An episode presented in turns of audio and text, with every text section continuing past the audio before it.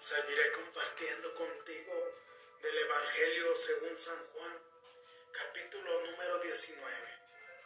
Nombre del Padre, del Hijo y del Espíritu Santo. Oh Espíritu de Dios, me pongo delante de ti, delante de tu presencia, reconociendo que gracias a la muerte de Jesús, hoy soy libre. Que gracias a su muerte hoy soy libre espiritualmente. Por eso, Espíritu Santo, me pongo en tu presencia y le doy gracias, gracias a Dios por todo lo que me da. Gracias Espíritu Santo por todo lo que me regalas. Gracias por la salud, gracias, gracias, gracias. Gracias por la enfermedad, gracias, gracias. Gracias por el dinero, gracias, gracias. Gracias por el pan, gracias, gracias.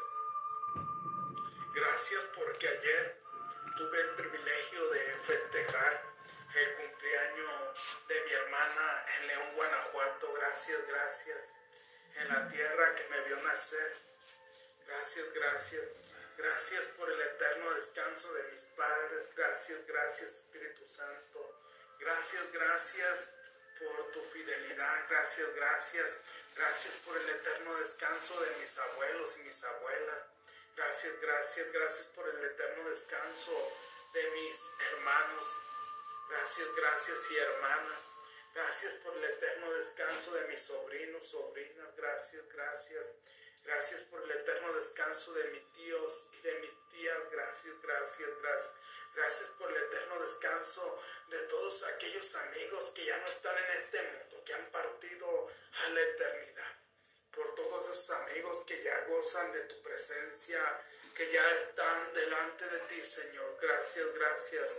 Yo entiendo que la muerte solamente es un paso, un paso a la eternidad, un paso a otra dimensión, un paso al cielo, al infierno, al purgatorio, pero es más importante tu amor, ya que la muerte nos lleva directamente a tu amor, a tu presencia, si te aceptamos como nuestro Salvador, como nuestro guía Espíritu Santo, como nuestro todo en nuestra vida.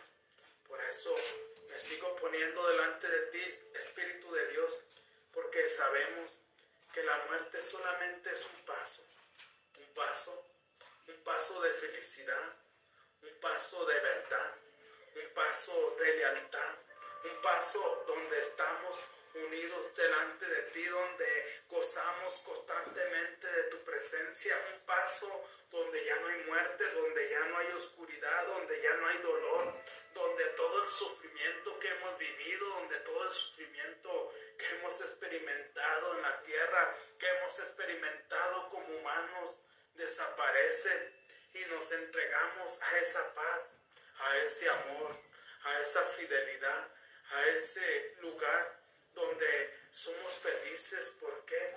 Porque ya no necesitamos nada, porque ya todo nos lo has dado y porque tú eres nuestro todo en ese lugar. Jesús ante Pilato, este es el versículo número 19. En el número 28 llevaron a Jesús de la casa de Caifás al tribunal del gobernador romano de los judíos. Y aquí vemos una y otra vez cómo a lo largo de nuestra historia, a lo largo de nuestro caminar, la vida nos va llevando momentos difíciles. Vemos cómo la gente muchas veces se burla de ti. Vemos cómo muchas veces la gente te juzga cuando tú eres una persona buena. Pero aquí lo más importante es lo bueno que tú haces. ¿Por qué? Porque muchas veces buscamos ser buenos, pero no lo somos. Aquí en el capítulo 19, en el versículo 1, entonces Pilato tomó a Jesús y ordenó que fuera azotado. Vemos cómo Pilato no había encontrado ninguna causa para condenar a Jesús. No había encontrado ningún elemento para crucificarlo, pero aún así ordenó azotarlo. Aún así ordenó que le pusieran una corona de espinas. ¿Cuántas veces en nuestra vida, a través de nuestro caminar, cuántas veces nuestra familia, nuestros amigos que dicen que más nos quieren, esas personas que están cerca de nosotros, cuántas veces no nos condenan y cuántas veces no nos toman y nos azotan con sus indiferencias, nos azotan con su con sus críticas, con sus chismes.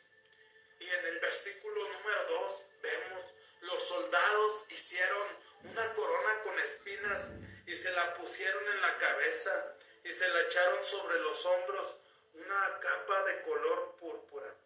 Recordemos que la capa que le echaron a Jesús era una capa para la realeza, era una capa que era para un rey.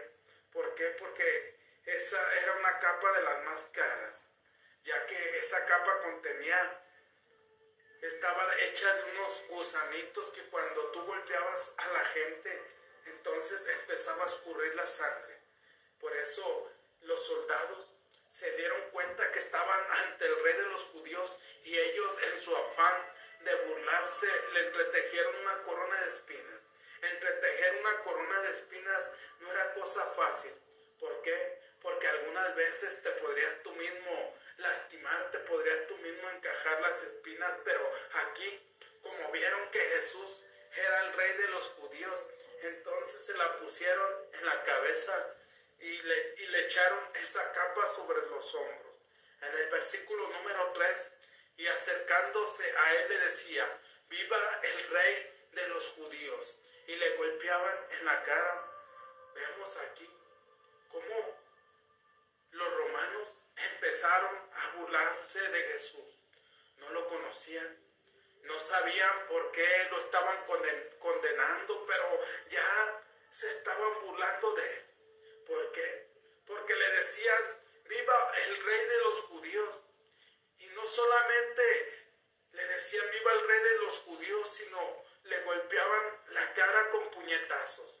Imagínate tú un golpe en tu cabeza. Imagínate tú un golpe en tu cara con una corona de espinas.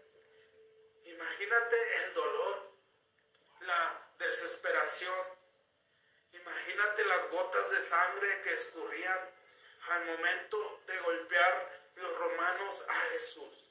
Imagínate cómo esas espinas traspasaban una y otra vez sus sienes, traspasaban una y otra vez sus venas que comunican con el corazón, esas venas que comunican con todo nuestro cuerpo y que gracias a eso podemos seguir viviendo. En el capítulo, en el versículo número 4, Pilato volvió a salir y les dijo, miren, se los traigo de nuevo, fuera, sepan que no encuentro ningún delito en él.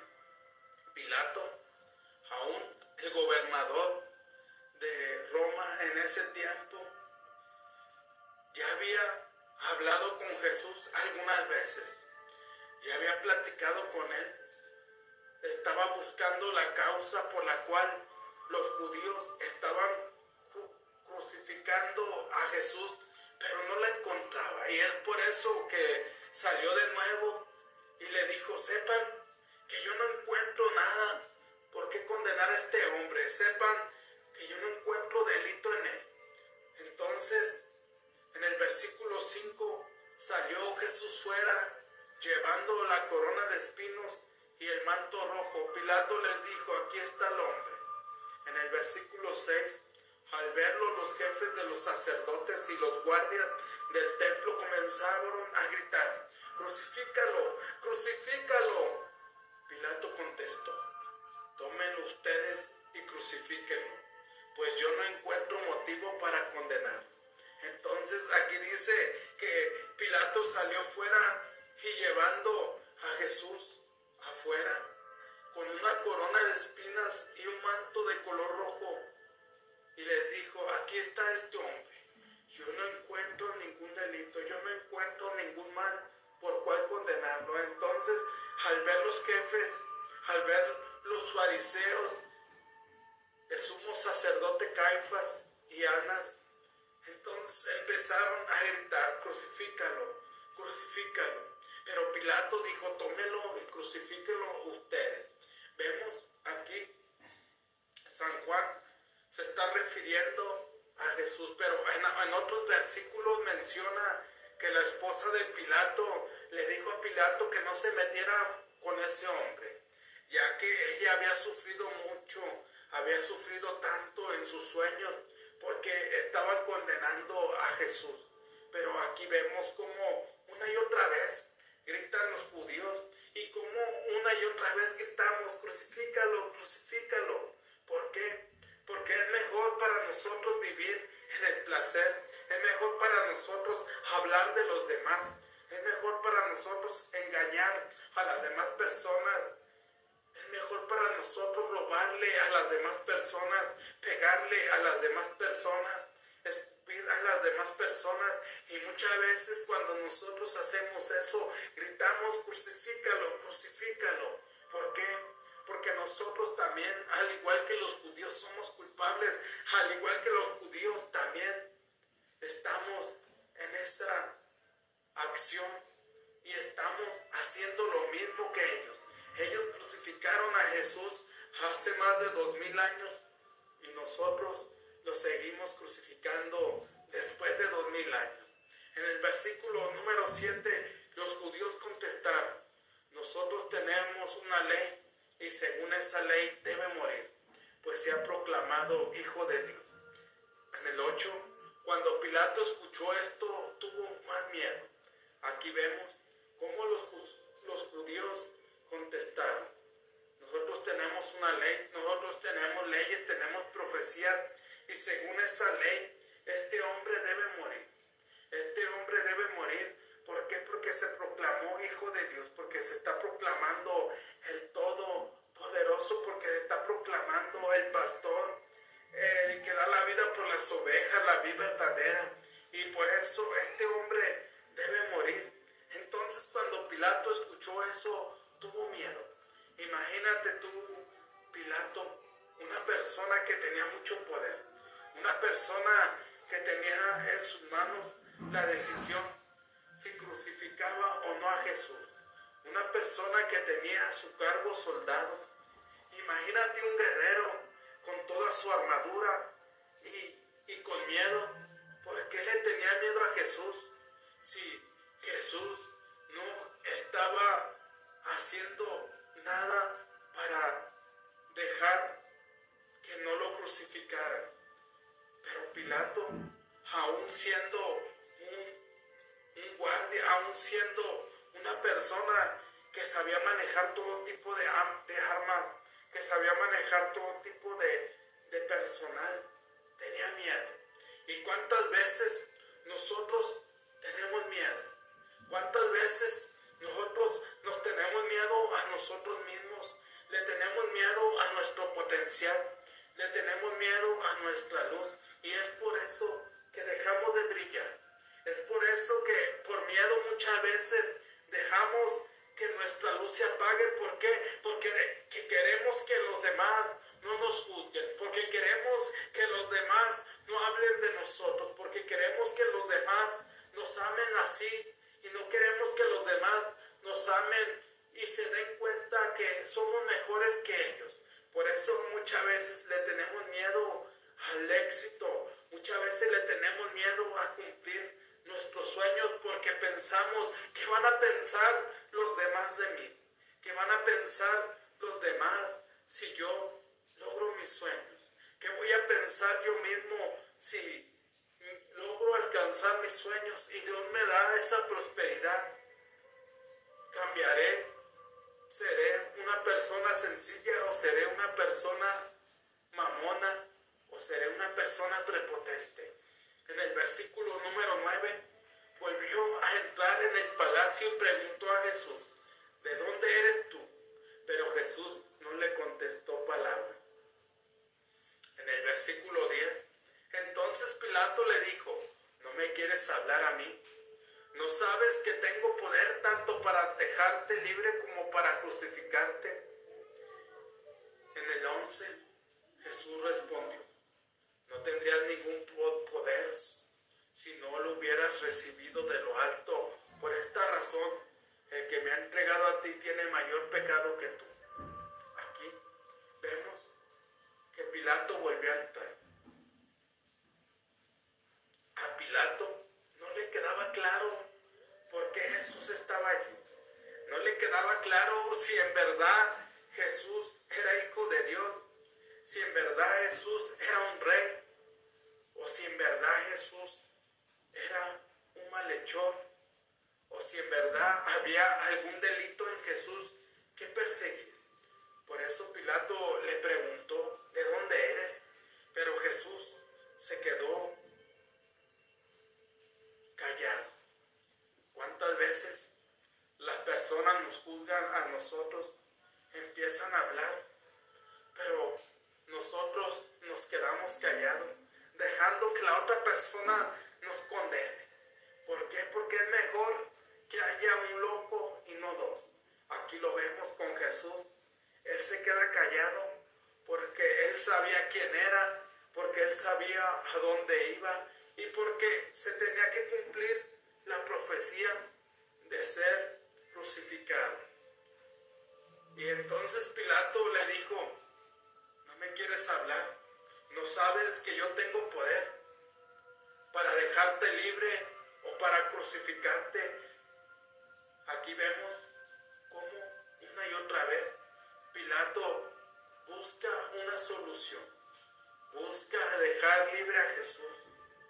Yo me imagino que Pilato tenía un poco de miedo, a pesar de que él no, no tenía los mismos dioses que los judíos. Yo me imagino a un Pilato que cuando le preguntaba estas preguntas a Jesús estaba temblando de miedo porque quizás se preguntaba Pilato, ¿y qué va a pasar si condeno a este hombre? ¿Qué va a pasar si el Dios de este hombre se viene contra mí y me empieza a atacar? ¿Qué va a pasar si el Dios de este hombre empieza a matar a toda mi familia? ¿Cómo le voy a hacer frente yo siendo un humano a un Dios? Quizás son algunas de las preguntas que se le venían a la mente a Pilato, aunque la Biblia no, no lo menciona, pero yo me quiero imaginar que por eso tenía miedo. Entonces, Pilato le volvió a decir a Jesús que no sabes que yo tengo el poder y Jesús le dijo, tú no tienes poder, tú no tienes ningún poder sobre mí si no se te hubiera dado de arriba, si no se te hubiera dado del cielo, tú estás aquí como rey porque Dios así quiso que fuera. Entonces, el que me entregó a ti tiene mayor pecado que tú. En otros evangelios, Pilato se lava las manos, las manos y les dice a los judíos, yo no soy culpable de esta sangre. Yo no soy culpable de esta sangre derramada. Los culpables son ustedes. Y en, en esa cita bíblica les contestan los judíos, que recaiga su sangre sobre nosotros. Y entonces dice Pilato lo que ustedes dicen que se ha hecho. En el versículo número 12, Pilato todavía buscaba la manera de dejarlo en libertad, pero los judíos gritaban, si lo dejas en libertad no eres amigo del César, el que se proclama rey se revela contra el César. Al oír Pilato estas palabras, hizo salir a Jesús al lugar llamado enlosado en hebreo Gabata y lo hizo sentar en la sede del tribunal. Pilato no estaba conforme con los resultados que él había obtenido. No estaba conforme porque no encontraba delito en Jesús, porque no encontraba cómo condenarlo pero él quería dejarlo libertad de alguna manera, pero los judíos gritaban, si tú lo dejas en libertad, no eres fiel al César. Si tú lo dejas en libertad, no eres amigo del César. Y el que se proclama contra el César es enemigo del César. Por eso Pilato al escuchar estas palabras pues, le dio miedo. ¿Por qué? Porque él solamente era un gobernador Y, recordemos que en aquellos tiempos y hoy en día todavía, donde hay reyes, los reyes son más grandes que los gobernadores, que los príncipes. ¿Por qué? Porque son los que gobiernan toda esa nación.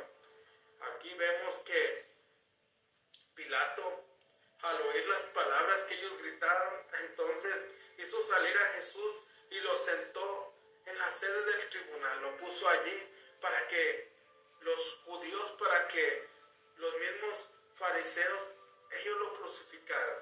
En el 14 era el día de la preparación de la Pascua hacia el mediodía. Pilato dio a los judíos, aquí tienen a su rey. En el 15 ellos gritaron, fuera, fuera, crucifícalo. Pilato replicó, he de crucificar a su rey. Los jefes de los sacerdotes contestaron, no tenemos más rey que el César. Vemos que aquí era el día de la preparación de la Pascua. Y recordemos que en el capítulo 18 yo te compartí que los, los judíos y los fariseos no se acercaron para no contaminarse. Pero qué hipócritas son. Qué hipócritas son ellos. ¿Por qué? Porque estaban matando al Hijo de Dios. Y y no se querían contaminar cuando ya estaban bien contaminados del juicio que le habían hecho a Jesús. Pero ellos gritaron, fuera, fuera, crucifícalo, crucifícalo, crucifícalo. Y Pilato dijo, ¿cómo he de crucificar a su rey? ¿Cómo he de crucificarlo si ningún delito ha cometido este hombre? sin ningún pecado ha cometido, ¿cómo yo lo voy a crucificar? Entonces los reyes contestaron, no tenemos más rey que el César. Y recordemos que años más tarde los judíos fueron asesinados, fueron aniquilados por, porque estaban reconociendo como rey al César y no estaban reconociendo como rey a Jesús. Y por eso muchas veces en nuestra vida reconocemos como rey a las cosas materiales, reconocemos como rey a una persona, reconocemos como rey a nuestros hijos, a nuestros padres, pero muchas veces no reconocemos como nuestro rey a Jesús. Y es por eso que en el transcurso de nuestra vida, en nuestro caminar, vamos de dolor en dolor de fracaso en fracaso. ¿Por qué? Porque no entendemos, porque no comprendemos que si aceptamos a Jesús va a cambiar nuestra vida. No te hablo de que ya no va a haber problemas, va a haber problemas, pero tú los vas a ver como oportunidades de crecimiento para ser mejor persona. Tú los vas a ver como una forma de ser tu mejor, de ser tu mejor versión y a pesar de los obstáculos, a pesar de las adversidades que tú vivas, vas a ser feliz y entonces Jesús va a ser el rey de tu vida. En el versículo 16, entonces Pilato les entregó a Jesús para que lo crucificara.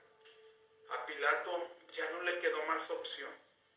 A Pilato la única opción que le quedó era crucificar a Jesús. Y nosotros en nuestro caminar, ¿cuántas veces no crucificamos a las personas que amamos? ¿Cuántas veces decimos amar a una persona y le hacemos daño? El amor no es hacer daño a los demás. ¿Cuántas veces decimos yo amo a mis padres, pero muchas veces le clavamos ese puñal? ¿Cuántas veces decimos yo amo a mis hijos, pero cuántas veces con nuestra indiferencia le clavamos un puñal. Saludos, amigo Héctor Ibarra. Y muchas veces en nuestro caminar, cuántas veces no crucificamos a nuestros hermanos, a nuestros amigos, que, que decimos que son lo más grande y lo que más amamos en nuestra vida, pero no entendemos, no comprendemos que al hacer todo lo mal, todo el mal a los demás, crucificamos una y otra vez a nuestro Señor. Crucificamos una y otra vez a Jesús. Si ha agregado valor, por favor, comparte. Mi pasión más grande en la vida es ayudarte a transformar tus negocios y tu espiritualidad. En nombre del Padre, del Hijo y del Espíritu Santo. Oh Señor Jesús, estoy delante de ti. Delante de ti reconozco, Señor, que muchas veces yo te crucifico. Que muchas veces con mis actos, diciendo que yo amo a los demás, diciendo que las demás personas son importantes, pero muchas veces las estafo, pero muchas veces las lastimo con mi indiferencia, con mis críticas, con mis chismes. Y no me doy cuenta que en verdad no te estoy amando a través de los demás. Por eso, Señor Jesús, yo reconozco que al igual que los judíos, que al igual que los fariseos, que los maestros que decían conocer a Dios y no lo conocían. Porque si hubiesen conocido a Dios, no te hubiesen crucificado, pero al igual yo, muchas veces digo conocer a Dios, digo amar a Dios, pero en verdad no lo conozco, pero en verdad no sé quién es Él. ¿Por qué? Porque mi boca habla palabras hermosas, pero con mis actos no soy congruente. Con mis actos yo condeno y hago sufrir a los demás. Por eso, Señor Jesús, en esta noche te pido perdón. Te pido la gracia de tu Espíritu Santo para que tú purifiques mi vida, para que todo pecado que yo he cometido sea reavivado en, en amor, en paz, en fidelidad. Y por eso, Señor Jesús, yo me pongo delante de ti. Yo me humillo, me humillo mi ser, humillo todo mi corazón ante tu, presencia, reconociendo, Padre, que sin ti no soy nada, reconociendo que sin ti no sé a dónde ir, que sin ti no sé caminar. ¿Por qué? Porque siempre vivo en oscuridad y una y otra vez me meto en esa oscuridad. Pero hoy quiero que tu luz ilumine esa oscuridad y me ayude a ser mejor, me ayude a transformar mi vida para en verdad buscar amar a los demás y buscar la manera de no condenar a nadie y no criticar a nadie, sino simplemente buscar las palabras correctas para que esa persona no se sienta condenada, pero que no se haga mi voluntad,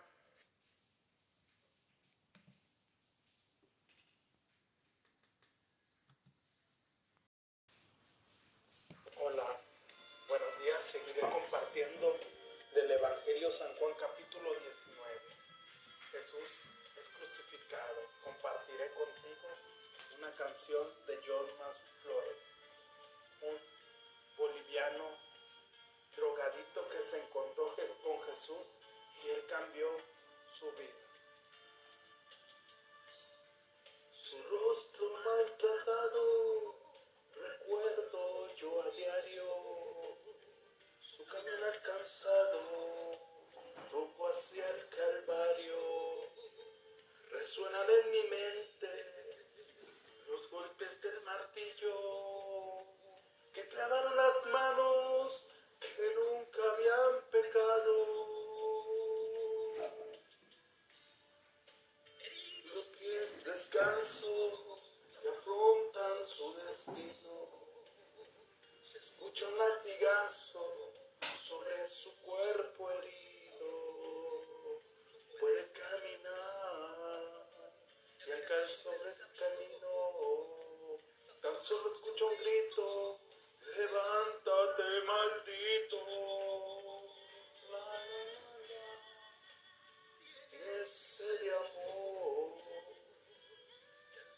mano que le tenga compasión sangra su rostro, tiene roto el corazón. Si Él nos dio amor, ¿por qué le pagamos con traición? Jesucristo es fortaleza, la razón de mi existir. En delicados pastos me pastoreará, su sacrificio mi alma nunca olvidará.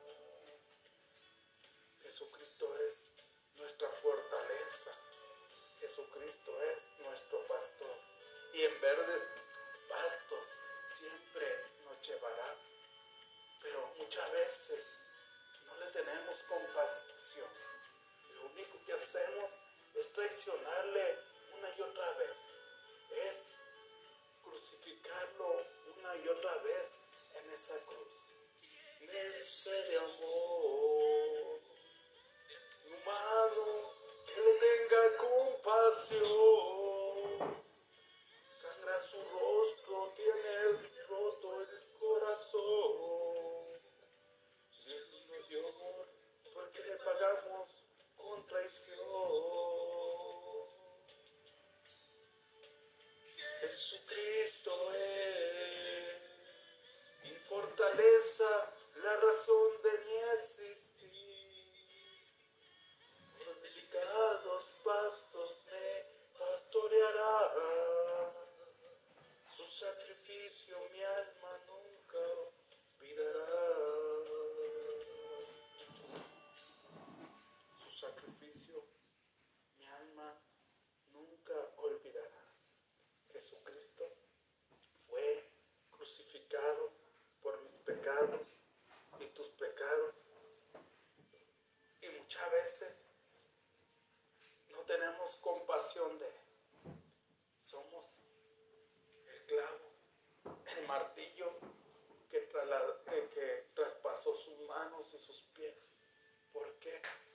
Porque nosotros también estábamos allí. Porque nosotros también lo crucificamos. Porque nosotros a Jesús también con nuestros actos, con nuestros pecados, le quitamos la vida. Pero Él es misericordioso con nosotros y nos da la oportunidad de que Él pueda entrar en nuestra vida, pueda entrar en nuestro corazón y Él transformar esa vida miserable en una vida de amor y de paz, esa vida triste en una vida de alegría, esa vida de problemas en oportunidades de crecimiento, esa vida de llanto en liberar nuestra alma de todo eso que muchas veces venimos cargando. Por eso Jesús es la solución a nuestras vidas que nuestra alma necesita. Jesús es crucificado. Así fue como se llevaron a Jesús cargando con su propia cruz. Salió de la ciudad hacia el lugar llamado Calvario o de la calavera, que en hebreo se dice Golgata. Se le decía a ese lugar así porque tenía una forma de calavera, por eso se le decía el lugar llamado Calvario o el lugar llamado Calavera. Y así fue como Jesús fue cargando su cruz, como Jesús fue cargando la cruz de cada uno de nosotros. Él no había cometido ningún pecado. Él no había hecho nada malo, pero por amor a mí y por amor a ti, Él cargó en sí, cargó en su cuerpo, cuerpo cargó en su, en su vida, en su alma y, y en su mente nuestros pecados. Gracias a que Jesús cargó nuestra cruz, hoy nosotros podemos levantar una cruz más liviana si permanecemos en él. En el versículo número 18, allí lo crucificaron y con él a otros dos, uno a cada lado y en el medio a Jesús. Allí, en ese lugar, crucificaron a Jesús. A su lado estaban dos bandidos, estaban dos ladrones. Recordemos que uno de los ladrones le dijo a Jesús que se acordara de él cuando estuviera en su reino. Pero otro, otro ladrón, en vez de decirle a Jesús, le dijo que si él es el Hijo de Dios, ¿por qué no se salvaba él y salvaba a los demás? Aquí vemos que Jesús fue crucificado con personas malas. Lo pusieron como uno de los personajes más malos de la historia y por eso merecía la muerte y una muerte de cruz. En el capítulo número 19, Pilato mandó escribir un letrero y ponerlo sobre la cruz. Estaba escrito Jesús Nazareno, rey de los judíos.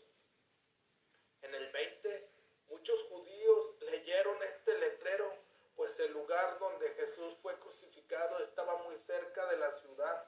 Además estaba escrito en hebreo, latín y griego.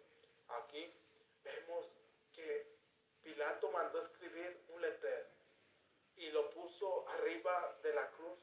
Normalmente hay cruces donde aparece una leyenda que dice Inri, pero aquí estaba escrito el rey de los judíos, el rey de, de los maestros de la ley y de todo el pueblo de Judea, de todo el pueblo de Israel.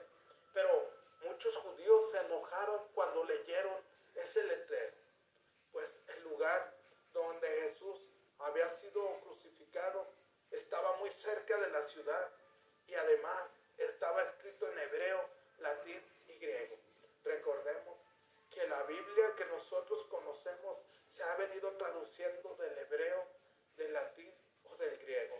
Y entonces los jefes de los sacerdotes dijeron a Pilato, no escribas rey de los judíos, sino este ha dicho, yo soy rey de los judíos. En el 22, Pilato contestó, lo que escrito, escrito está.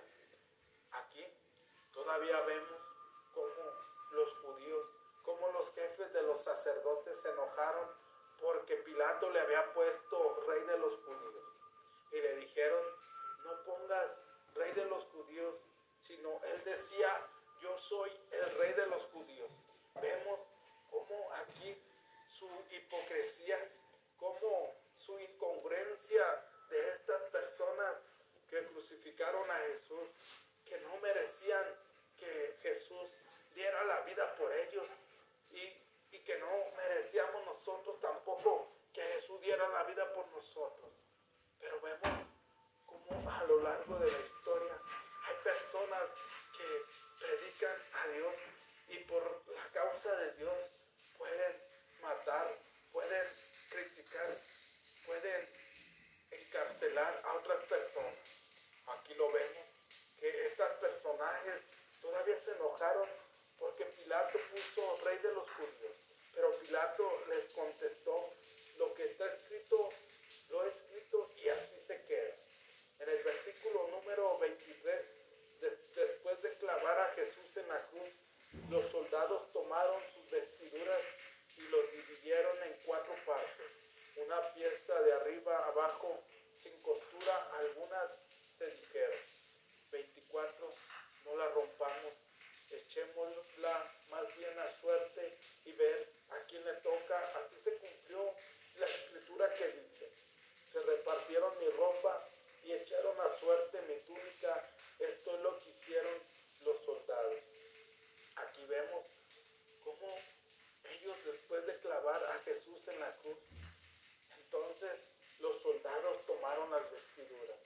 Esos mismos soldados que se habían burlado de Jesús. Esos mismos soldados que le decían, salve, rey de los judíos, y le daban puñetazos en la cara con la corona puesta. Ahora se estaban repartiendo las vestiduras de Jesús. Pero había una túnica tejida de una sola pieza. Entonces ellos, para ver que no se rompiera, entonces la echaron a la suerte para a ver a quién le toca. Y así se cumplió la escritura que dice, echaron suerte a mi ropa y echaron suerte a mi túnica. Se repartieron mi ropa y echaron suerte a mi túnica. Esto es lo que hicieron los soldados. Vemos cómo fue crucificado nuestro Jesús, nuestro Salvador.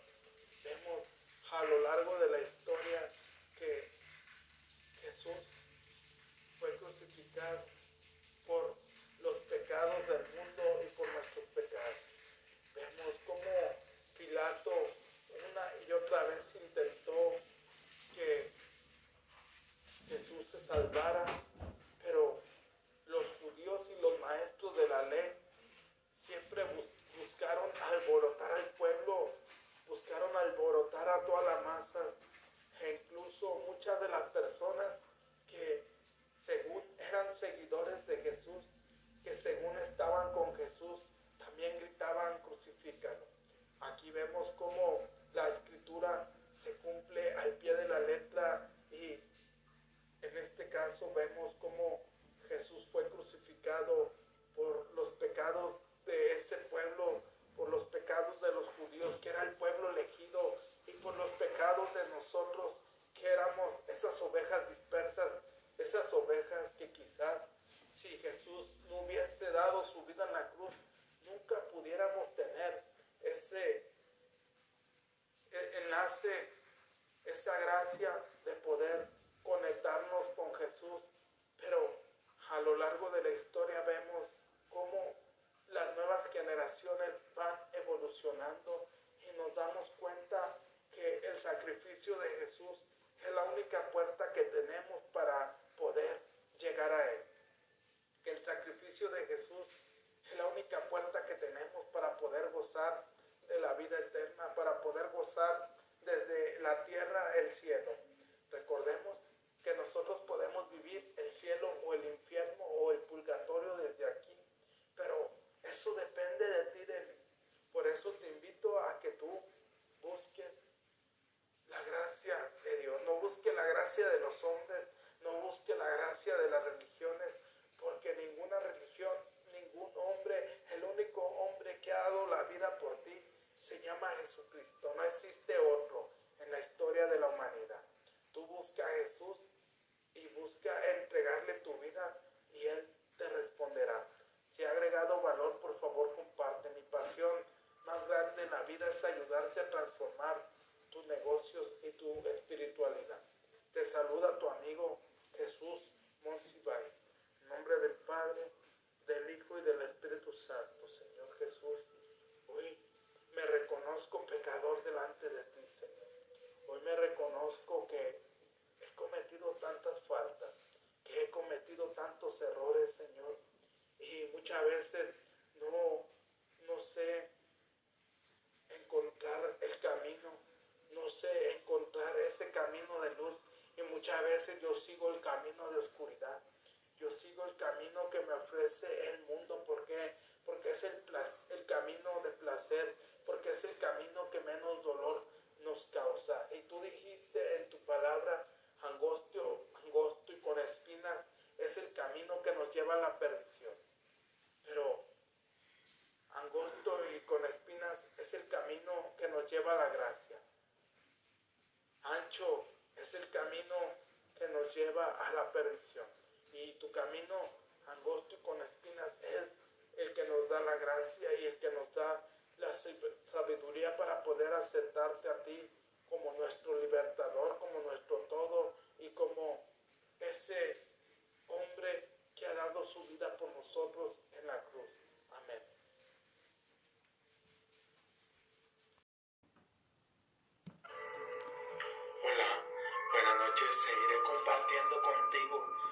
Evangelio según San Juan, del capítulo número 19 versículo del 17 al 24.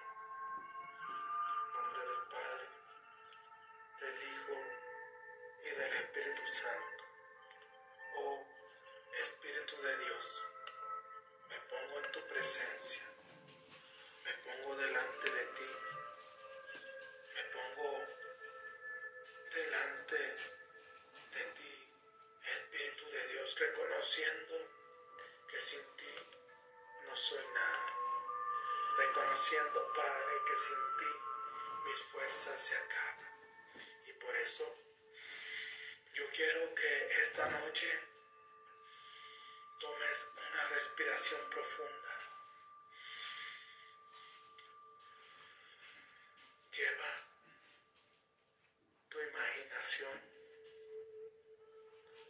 ese momento en el cual Jesús está cargando su cruz.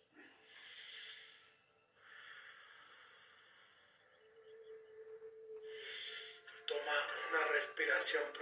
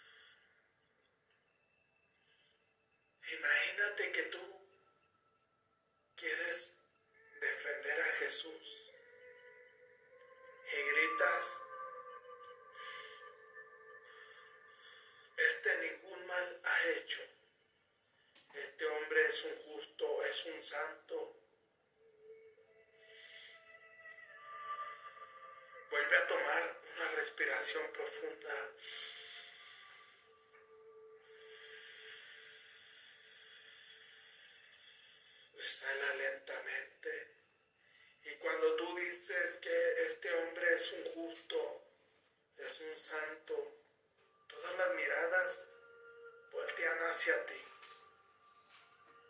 Todas las miradas voltean con ese odio, como queriéndote linchar, como queriéndote crucificar.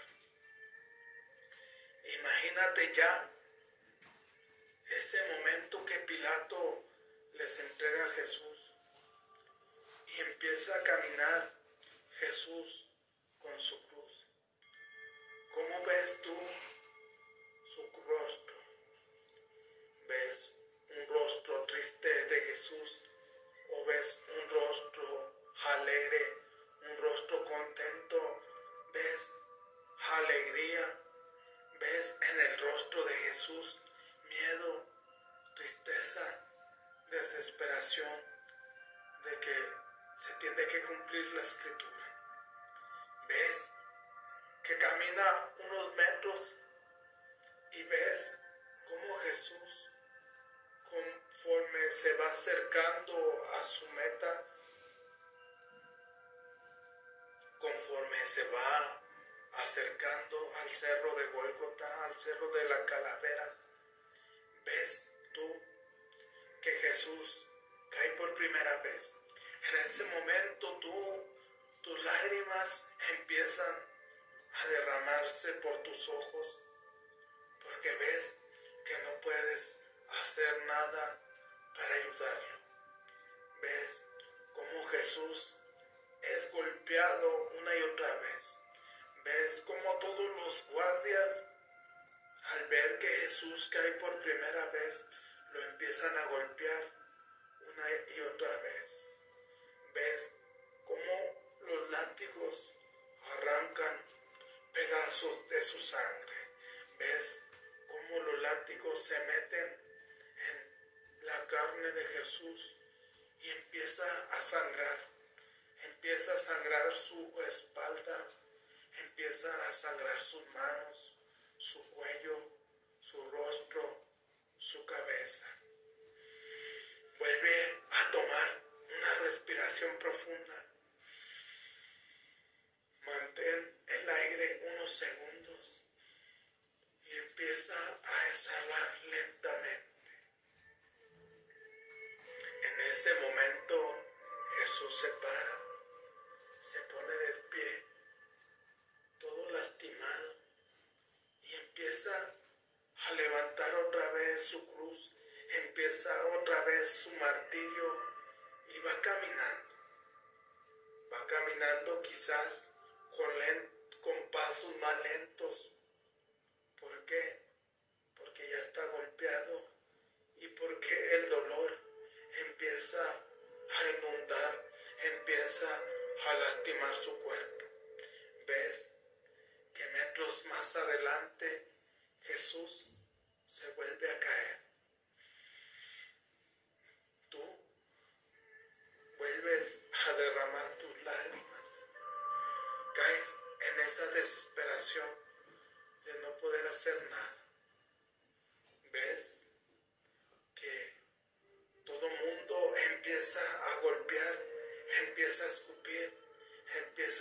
Maldecir a Jesús y llega a tu mente esa impotencia de que tú no puedes hacer nada. Tus lágrimas vuelven a rodar y tus lágrimas cada vez son más amargas. Entonces Jesús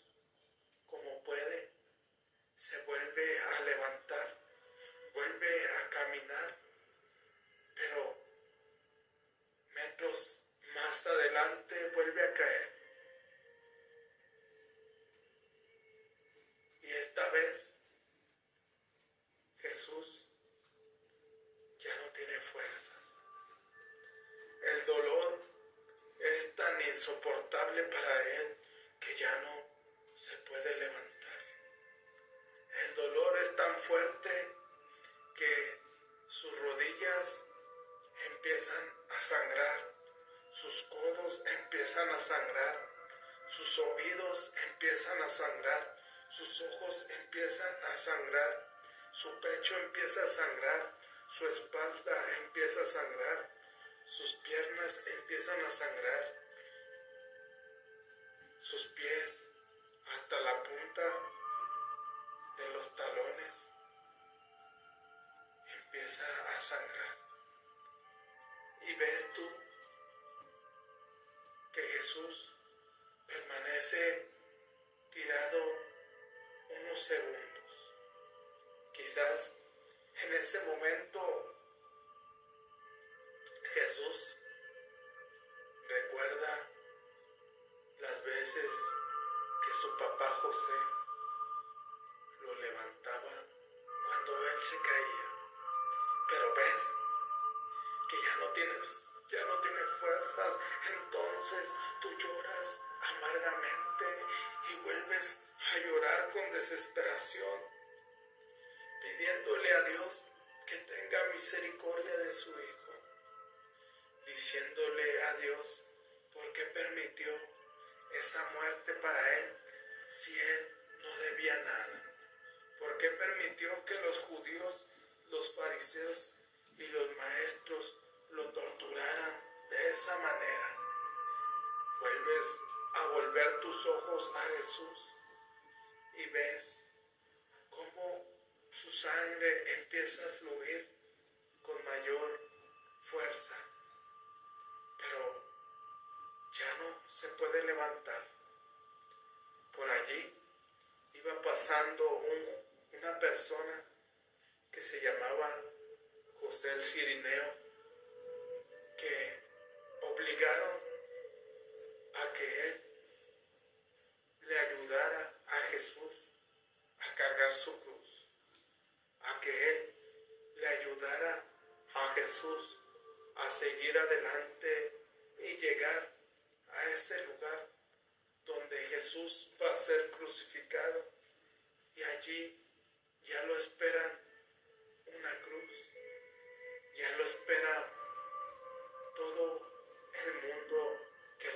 crucificar. Tú ves cómo empiezan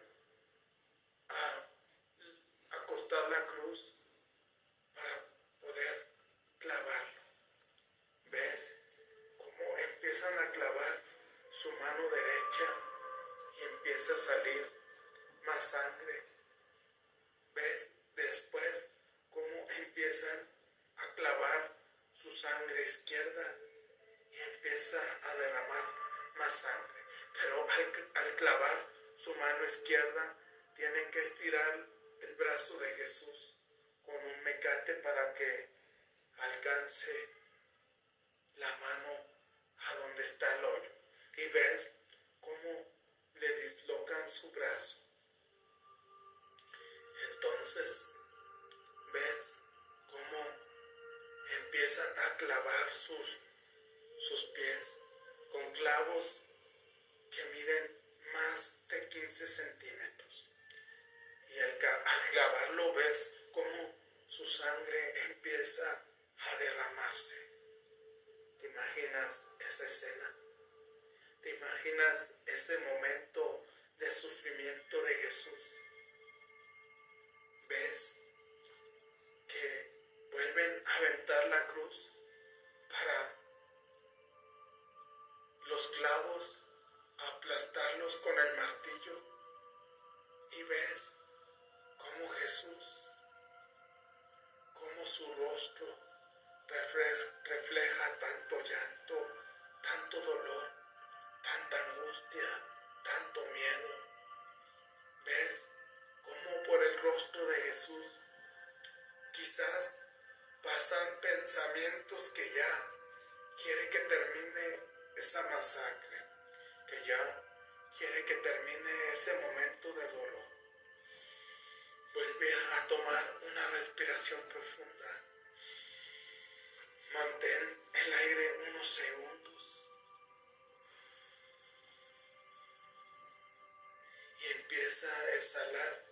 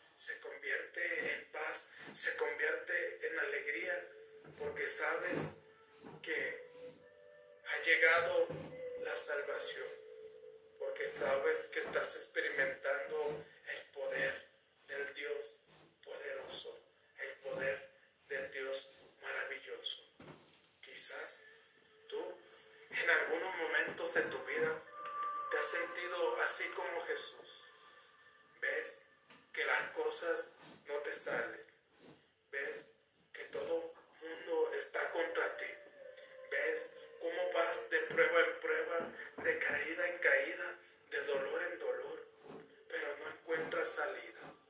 Pero conforme te vas acercando a ese sufrimiento, conforme te vas acercando a tu momento más doloroso, tu momento de prueba más difícil, y cuando estás a punto de rendirte, cuando estás a punto de decirle a Dios que ya no puedes más, que vas a renunciar, que vas a tirar tu toalla, y entonces Dios levanta la toalla y te dice, esta guerra es de dos, no solamente es tuya, porque yo estoy a tu lado y yo te ayudaré en tus momentos más difíciles. Y en ese momento sientes como un aire entra por tu rostro, empiezas y ves como ese aire empieza a sanar, ves como ese aire empieza a quitar todo aquello que te estaba llenando de dolor, que te estaba llenando de tristeza y que no te permitía experimentar el amor de, el amor de Dios. Ves cómo el amor de Dios es tan maravilloso. El único que quiere de ti es que seas feliz. Muchas veces no lo entendemos. ¿Por qué? Porque nos quedamos simplemente en el dolor. Porque nos quedamos simplemente en el sufrimiento. Y es por eso que ese, ese sufrimiento nos hace sufrir toda la vida e incluso hasta el momento que nos morimos seguimos sufriendo. Pero el sufrimiento es parte de que tú experimentes ese amor, esa grandeza, esa fe que Dios te ha dado. Aquí seguiré compartiendo las últimas palabras de Jesús, del versículo número 25 al 30 del capítulo número 19. En el versículo número 25, cerca de la cruz de Jesús estaba su madre, con María, la hermana de su madre, esposa de Cleofas y María Magdalena. Vemos cómo aquí la madre de Jesús estaba con Juan. La madre de Jesús ve a su hijo y quizás experimentó el dolor más difícil de su vida, el dolor que le carcomía sus entrañas, que le carcomía cada parte de su cuerpo, porque quizás para María era un dolor insoportable ver a su hijo que estaba siendo crucificado y ella no puede hacer nada.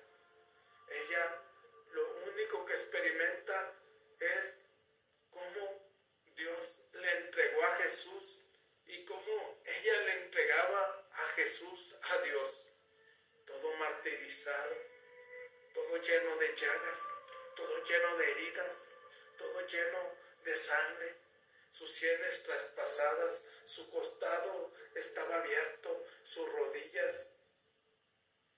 Y vemos cómo María experimenta ese gran dolor, ese gran dolor que nosotros muchas veces no comprendemos.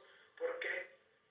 Porque solamente lo pueden comprender las personas que pierden un hijo de esa manera, que solamente lo pueden comprender las madres a, a las que las asesinan un hijo, a las que les torturan un hijo. Y es por eso que María estaba en ese lugar, pero no estaba sola, estaba con su hermana, estaba con su tía, porque aquí dice que era la madre de su, de su mamá, que era la esposa de Cleofas, y estaba Marta Magdalena, María Magdalena, estaba también en este lugar. Recordemos que María Magdalena era la mujer adúltera a la cual iban a matar a pedradas porque la habían encontrado en adulterio. En el versículo número 26, Jesús al ver a la madre y junto a ella a su discípulo que más quería, dijo a la madre, mujer, ahí tienes a tu hijo. En el 27 después dijo al discípulo, ahí tienes a tu madre. Y desde aquel momento el discípulo se llevó, se la llevó a su casa. Aquí vemos cómo María ya no tenía familiares.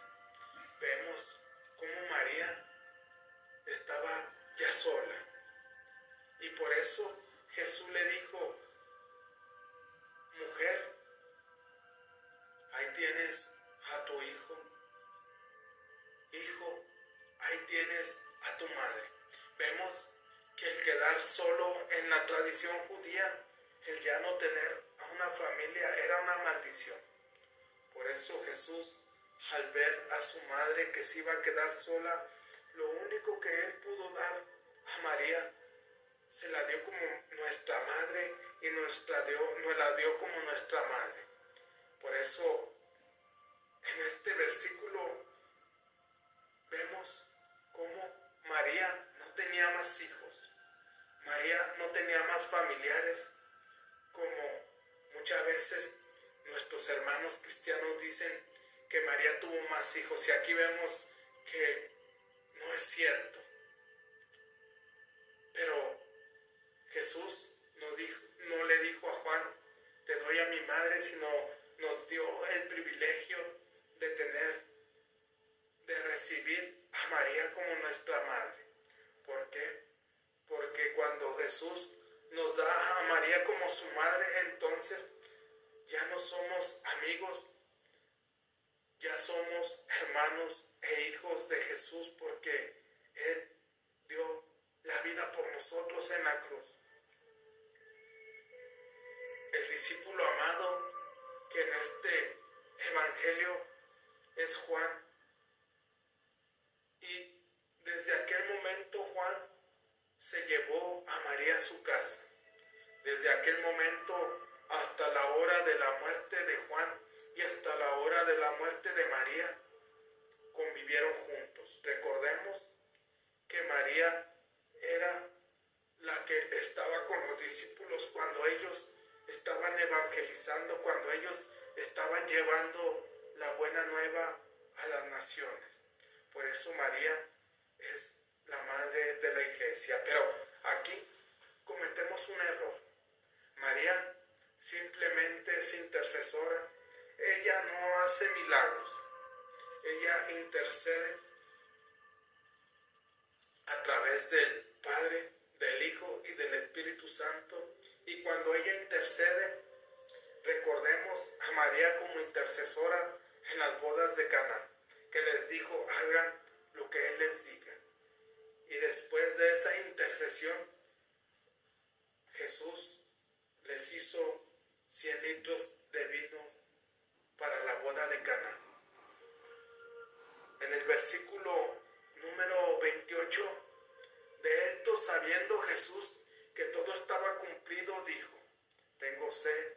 Y con esto también se cumplió la escritura. En el versículo número 29, había allí un jarro lleno de vino agrio, pusieron en una caña una esponja empapada en aquella bebida y la acercaron a sus labios. Aquí vemos cómo le dan la hiel a Jesús. ¿Por qué? Porque Jesús estaba, estaba listo, estaba preparado. ¿Por qué? Porque todo se había cumplido. Y como todo se había cumplido, dijo, tengo sed. Pero allí es cuando le dan la hiel, es cuando le dan un jarro lleno de vino agrio, pero ese vino era para mitigar un poco el dolor. Era como hoy nosotros conocemos pastillas que nos dan para mitigar un poco el dolor. Así Jesús dijo, tengo sed, pero era para que se cumpliera la escritura y para mitigar un poco su dolor, porque estaba a punto de expirar, estaba a punto de decir, Padre, perdónales porque no saben lo que hacen. Padre, perdónales y no les tomes en cuenta este pecado. En el versículo número 30 Jesús probó el vino y dijo, todo está cumplido. Después entregó la cabeza y entregó el espíritu. Aquí vemos cómo después de que Jesús tomó la hiel, de, de que después Jesús tomó el vino, entonces ya dijo, todo está consumado, todo está cumplido, ha llegado el momento de partir. Pero como te vengo diciendo, muchas veces no entendemos, no comprendemos. La Biblia es un estuche de, de, de monedas que te va a ayudar cómo encontrar un estilo de vida. ¿Por qué? Porque la Biblia está el cómo vivir hoy, el cómo vivir mañana y el cómo vivir mejor siempre. Lo más importante es que tú aprendas. Hoy en día tenemos las redes sociales para poder aprender, para poder investigar. También tenemos la Biblia para poder leer y poder pedirle al Espíritu Santo que te muestre qué es lo que Él quiere de ti. Aquí en esta escena vemos cómo Jesús entrega su vida por ti y por mí. ¿Ves el sufrimiento que Jesús experimentó para poder cumplir su propósito? ¿Ves el sufrimiento, el dolor, las heridas que Jesús experimentó para llevar a cabo la misión que Dios le había encomendado? Y cada uno de nosotros tenemos una misión cada uno de nosotros tenemos un propósito. Quizás muchos se van de este mundo sin, sin saber cuál era su misión, sin saber cuál era su propósito. Pero aquí lo más importante es ver que la vida no es fácil. La vida depende de cómo tú la veas, si tú la ves con buena actitud a pesar de tus adversidades, a pesar de, tus obstáculos, entonces experimentarás felicidad. Pero si tú la, la, vida la ves de la queja siempre y siempre te la vives quejando que porque sale el sol, que porque llueve, que porque no tienes para comer, que porque no tienes trabajo, que porque no tienes dinero, recuerda que Dios te ha dado una sabiduría inmensa, pero muchas veces no la aprendemos. La única manera de aprender es aprender de las personas que tienen los resultados.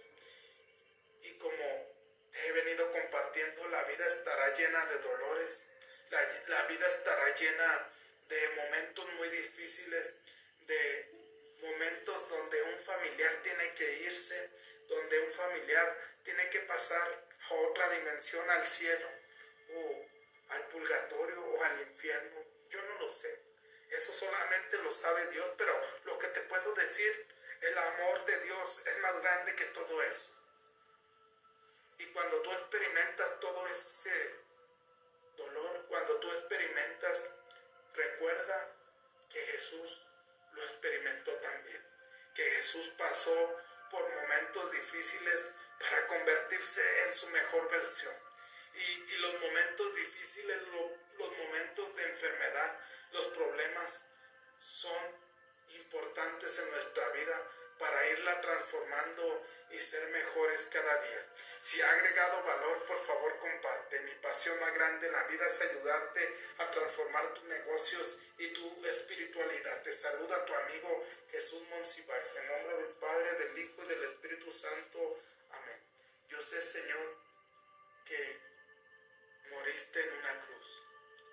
Pero muchas veces nos quedamos en la muerte y muchas veces en nuestra ignorancia nos equivocamos y empezamos a adorar a la muerte como pensando que la muerte es santa, pero la muerte no tiene nada de santa porque la muerte solamente es un paso a la eternidad, porque la muerte es un paso a una vida más allá, a experimentar el amor, a experimentar la paz.